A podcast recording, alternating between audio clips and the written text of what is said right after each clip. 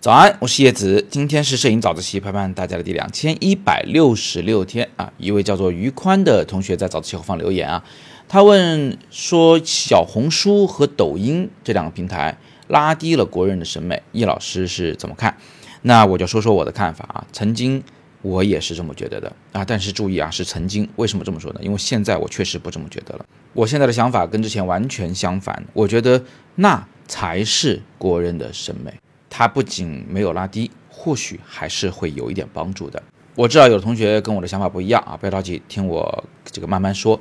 那首先呢，我是以前是从来不用抖音的啊，而且我很骄傲，我跟每个人都说我不用抖音。但是后来呢，我们决定要进驻抖音平台，于是我就就开始在抖音上做直播、做短视频。那我的粉丝原来在我不用抖音的时候呢，只有七千粉，现在是四十二万多吧。做抖音这一年半，我还是有蛮多的收获的。有朋友问过我说：“你做抖音最大的收获是什么？”我说：“最大的收获就是我终于知道了什么叫做老百姓，我终于知道了什么叫做大众审美。因为抖音也好，小红书也好，它都属于一个用户量很大的平台，尤其是抖音啊，呃，八亿日活，这不是开玩笑的，那就是中国人都在上面刷着抖音的短视频，看着大家的直播。”我在做抖音的直播的时候，我的面对的客群啊，就从有一定审美的摄影爱好者，突然变成了什么都不懂的，只是喜欢用手机拍点照片、做点纪念的那些人民大众。那这个时候，我会发现我以前的教学根本就不够接地气。我原来说的那些专业名词，比如说构图要简洁，简洁这两个字儿，它都是。很多人听不懂的，听得很晕乎的，因为你在抛了一个新的概念，而这概念他们一时半会接受不了，所以我得把简洁这个事儿又掰开了揉碎了，分十几个不同的点给他们讲清楚，到底什么才叫做背景简洁。同样的，发短视频也是一样的，如果我在前十秒钟、五秒钟没有抓住他的心，没有让他想继续往下看，那你这条内容做的再有价值，再多干货。都没有用的，大家都不会往后看的。就大家的耐心是很少的，基础是为零的。一开始的时候呢，我是很有抵触的，因为我在这种场域里面去给人讲摄影课，对我来说真的是一个很大的挑战，太难了。然后呢，我就有一种抱怨，我觉得呃他们的这个层次啊太低啊，这个跟不上我讲课这个逻辑。我讲的都是人话，我讲的还挺好的，那么多人认可我。为什么我在抖音上就没人喜欢我了呢？所以曾经我对他们是有怨言的，我觉得他们拉低了中国人的审美，对吧？就像这位余宽同学说的一样。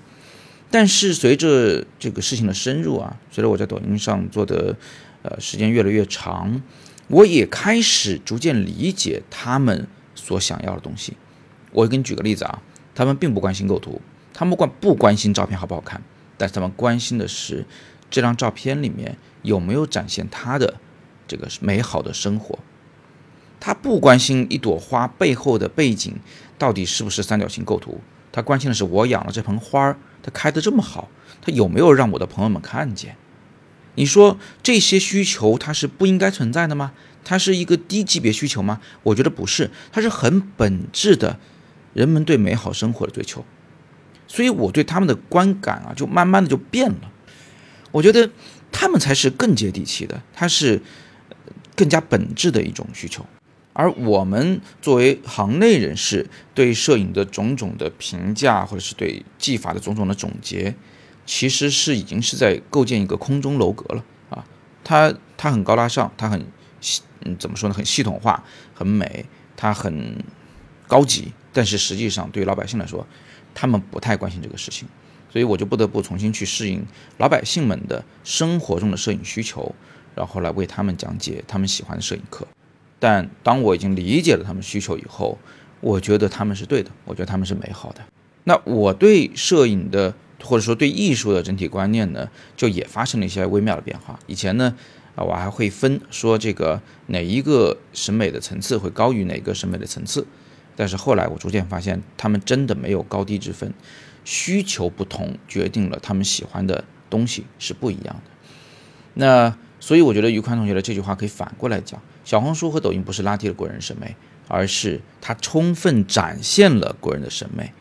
那些在抖音和小红书上所火爆的视频，或者是照片，或者是摄影技术的教学，其实恰恰是大部分国人的审美和精神面貌。我们不应该站在一个高处来评判他们，但是我们确实也可以通过先迎合，或者说是去贴近他们的审美和需要，